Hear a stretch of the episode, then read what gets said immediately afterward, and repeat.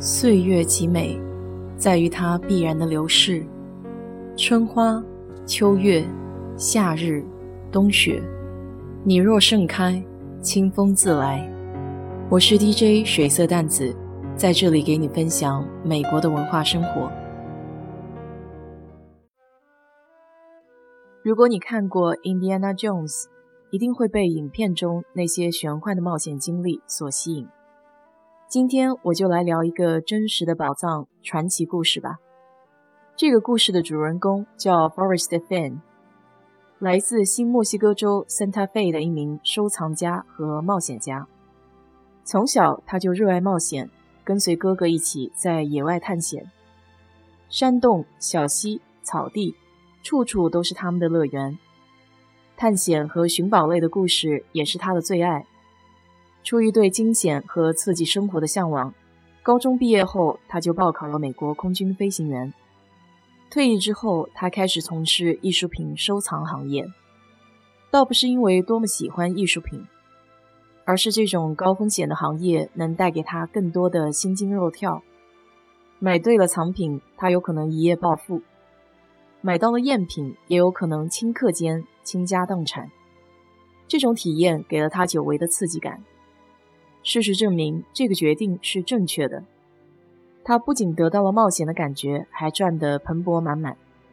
原本 Finn 准备就这样平平淡淡的过一生，但是在1988年，正是他生意如日中天的时候，一个噩耗彻底搅乱了他的人生计划。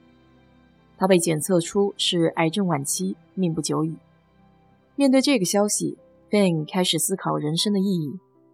他不希望自己就这样悄无声息地死去，而是希望自己的死亡能够更具有冒险精神。经过左思右想，他想到了自己儿时最爱的游戏——寻宝。他想把自己生前积累的财富带到某处藏好，然后提供线索供后人寻找。下定决心之后，他开始计划要藏什么样的宝贝。他准备了一个12世纪锻造的青铜箱子。逐年往里面放各种财宝，有他在阿拉斯加淘到的金沙、各种金条、十六世纪西班牙的宝石、蓝宝石手链等等。十年间，他放满了整整一箱宝物。然而，他的身体却没有出现任何大的问题，依旧生龙活虎。但是，这并不改变他的想法，他依然想把这个计划进行下去。二零一零年的时候，他把最后两件心爱的宝物放入了箱子，一个绿松石的手镯和一个项链。然后他就带着宝箱出了门。这些重达三十六斤的宝物被藏在了新墨西哥州森塔菲以北的落基山脉里。紧接着，他出版了一本自传，叫《追逐的快感》。宝物的线索就藏在自传里的一首诗歌中。他邀请大家一起寻宝，为了避免大家误会他以宝藏为诱饵卖书，所有的自传都是捐赠给书店，供人们免费取阅。这首诗歌里一共有九个关键线索，比如温水止步、烈火、峡谷下方这些具有指引性的地标提示，等待着人们一一发掘。贝恩的宝藏就这样火了。有人去落基山脉找了不下六十次，还是一无所获。有的因为乱挖别人的坟墓而被警方逮捕，有的把附近的国家公园挖得满目疮痍，有的甚至直接在菲恩家旁边开挖。还有人经常给菲恩发邮件，想请他吃饭，顺便套出点线索。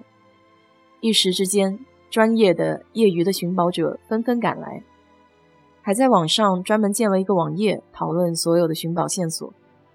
专业的寻宝者制定了严密的计划，每次寻宝前都要在地图上做一番研究。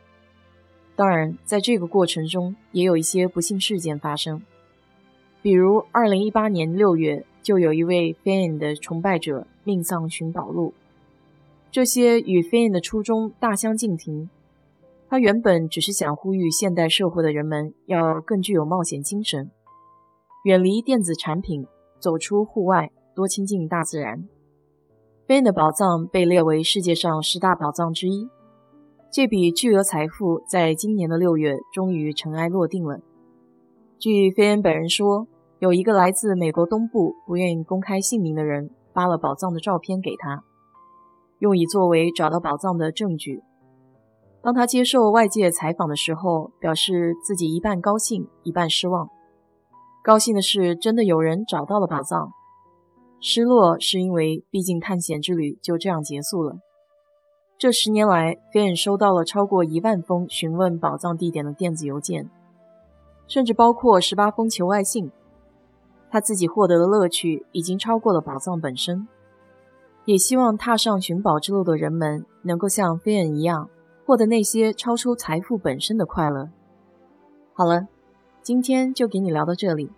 如果你对这期节目感兴趣的话，欢迎在我的评论区留言，谢谢。